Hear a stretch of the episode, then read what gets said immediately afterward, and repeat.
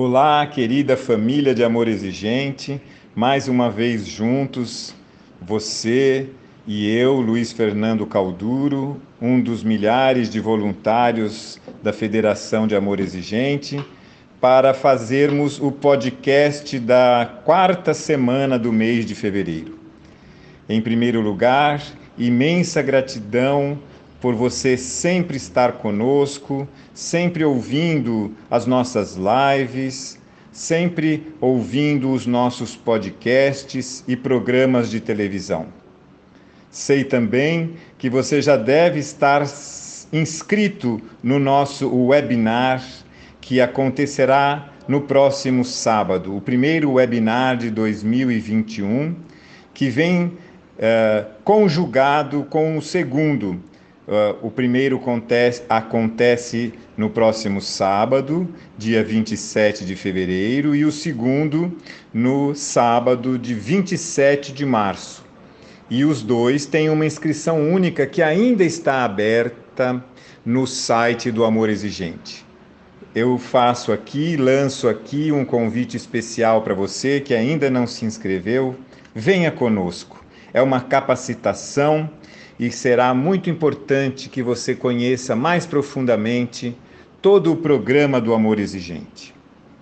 Gostaria então agora de entrar no assunto do princípio ético, quarta semana. Eu amo a quarta semana do amor exigente, porque após termos usado as três primeiras semanas de fevereiro para falar do princípio básico, os pais também são gente, com ah, o enfoque no eu na primeira semana, com o enfoque no outro e na família na segunda semana, e com o enfoque na comunidade, na sociedade na terceira semana, chegou o momento de nós falarmos a respeito do princípio ético. Vocês sabem que são 12 os princípios éticos, um trabalhado em cada mês. O mês passado trabalhamos o respeito à dignidade da pessoa humana Respeito é a palavra do primeiro princípio ético e ele se desdobra em 11 mais. E neste mês de fevereiro, desdobra-se no princípio ético do sigilo. O princípio ético institucional nos diz o seguinte: manter sigilo em relação a depoimentos e a identidade dos participantes do seu grupo o sigilo só poderá ser quebrado com autorização expressa do interessado ou quando houver risco para si, para si próprio ou para terceiros. Este é o princípio institucional que nos lembra uh, que não somos anônimos, mas precisamos manter o sigilo em relação à identidade dos participantes dos grupos de apoio de amor exigente. Nos grupos presenciais, quando o participante entra na sala, acaba se deparando com um enorme banner dizendo: quem você vê aqui, o que se fala aqui, aqui permanece.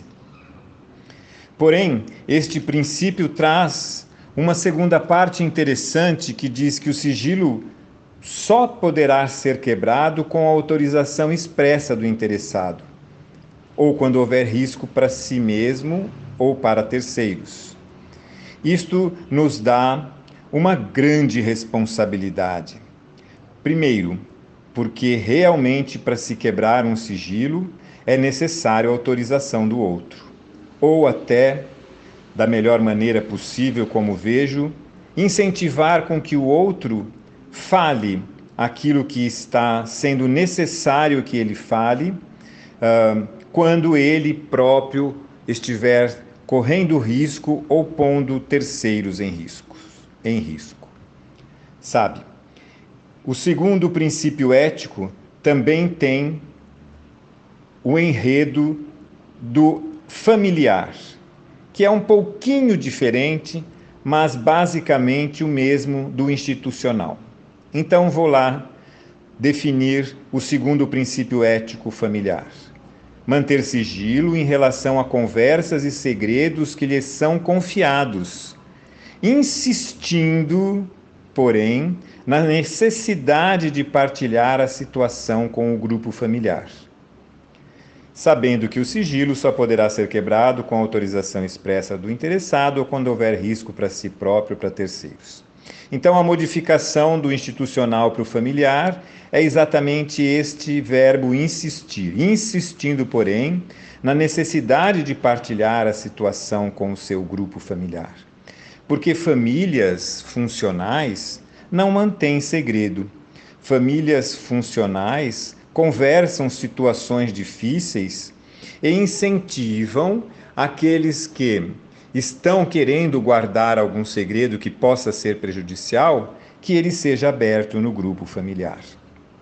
Estabelece-se aí então uh, um, um ditado popular muito importante, muito interessante, que diz: falar é prata e calar é ouro. E que faz uma diferenciação básica entre sigilo e segredo. O princípio nos pede que sejamos sigilosos. A virtude que este princípio nos traz é o sigilo. Porém, o segredo já é mais complicado, porque o segredo às vezes ele pode ser prejudicial para a pessoa ou para o grupo ou para a família. Então, aí que vem o verbo insistir do princípio ético familiar que nos leva a colocar para o outro a necessidade da partilha dentro do grupo familiar. Sabe, é muito importante que nós sejamos sigilosos, que nós falemos apenas o essencial. Há até um famoso texto de espiritualidade que fala sobre as três peneiras, e eu gostaria de colocar aqui este, esta ideia importante das três peneiras. Diz o texto que certa vez Sócrates, o filósofo Sócrates, foi procurado por um rapaz que lhe diz: Mestre, preciso contar algo sobre alguém.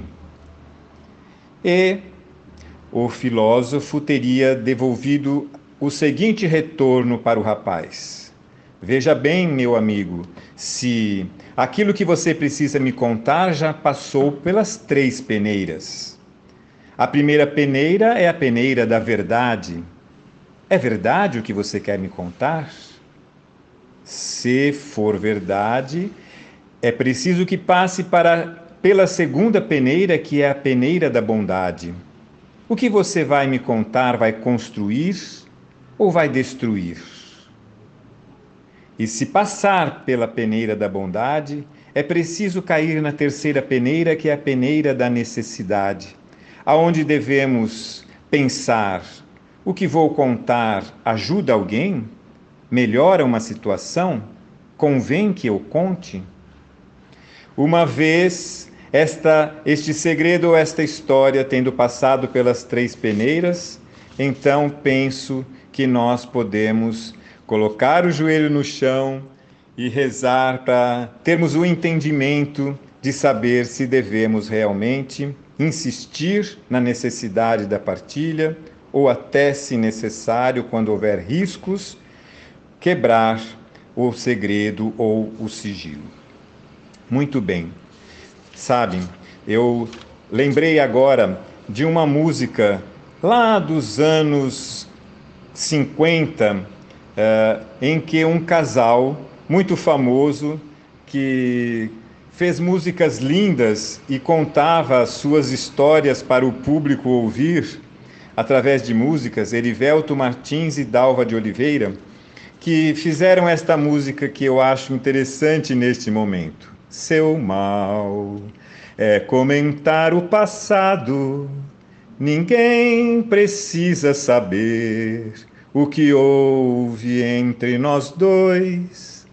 O peixe é pro fundo das redes, segredo é para quatro paredes. Não deixe que os males pequeninos venha transtornar os nossos destinos.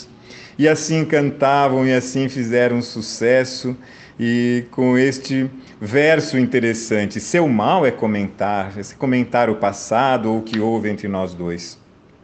Amigos queridos, o peixe é profundo das redes. e é um verdadeiro, uma verdadeira virtude aqueles que conseguem ser uh, sigilosos, aqueles que conseguem guardar o segredo do outro, a partilha do outro. É muito importante que nós lembremos a história do rei, a história do rei que tinha um chifre. Vou contar rapidamente. Num reino distante, um rei tinha um segredo. Ele tinha um chifre. Este segredo era conhecido apenas pelo barbeiro. O barbeiro, quando cortava o cabelo, sabia que o rei tinha o chifre, mas estava ameaçado de morte para que não contasse isso para ninguém. Um belo dia, o barbeiro ficou velhinho e veio morrer. E chegou um novo barbeiro, e no primeiro corte de cabelo, ficou assustado com o que viu. O rei tinha um chifre. Mas o rei já foi lhe dizendo: Este segredo é de Estado, você não pode contar para ninguém, se você contar, você vai perder a sua vida. O novo barbeiro chegou em casa desesperado, tentou dormir, virava na cama, queria contar o segredo para a esposa, mas a ameaça do rei era concreta. Então ele teve a seguinte ideia: foi no fundo do seu quintal, cavou um buraco bem fundo e ali ele gritou: Seu rei tem chifre! E fechou o buraco rapidamente e foi dormir mais tranquilo, aliviado. Acontece que o tempo passou e os passarinhos semearam sobre a terra tampada um lindo bambuzal. E o menino de, de escola, um dia passando e vendo aquele bambuzinho amarelinho e fininho, resolveu pegar um deles para fazer uma flauta. Fez os furinhos e começou a tocar. E a melodia que saiu pela flauta do menino era: Seu rei tem chifre, seu rei tem chifre, seu rei tem chifre. E o segredo do rei foi espalhado e o barbeiro perdeu a vida. Por isso que os brasileiros, amigos queridos, dizem que o fofoqueiro, quando morre, precisa de dois caixões, um para si e outro para sua língua. Mas nós que somos da família do amor exigente, e que vamos participar do primeiro webinar 21 no próximo sábado, valorizamos este princípio ético, que é o princípio do sigilo. E, de fato, eh, não espalhamos o segredo de ninguém, ao contrário, mantemos a virtude do silêncio. Um grande beijo no coração de vocês, uma boa semana e até sábado no webinar se a Divina Majestade permitir e quiser, e com certeza ela quer.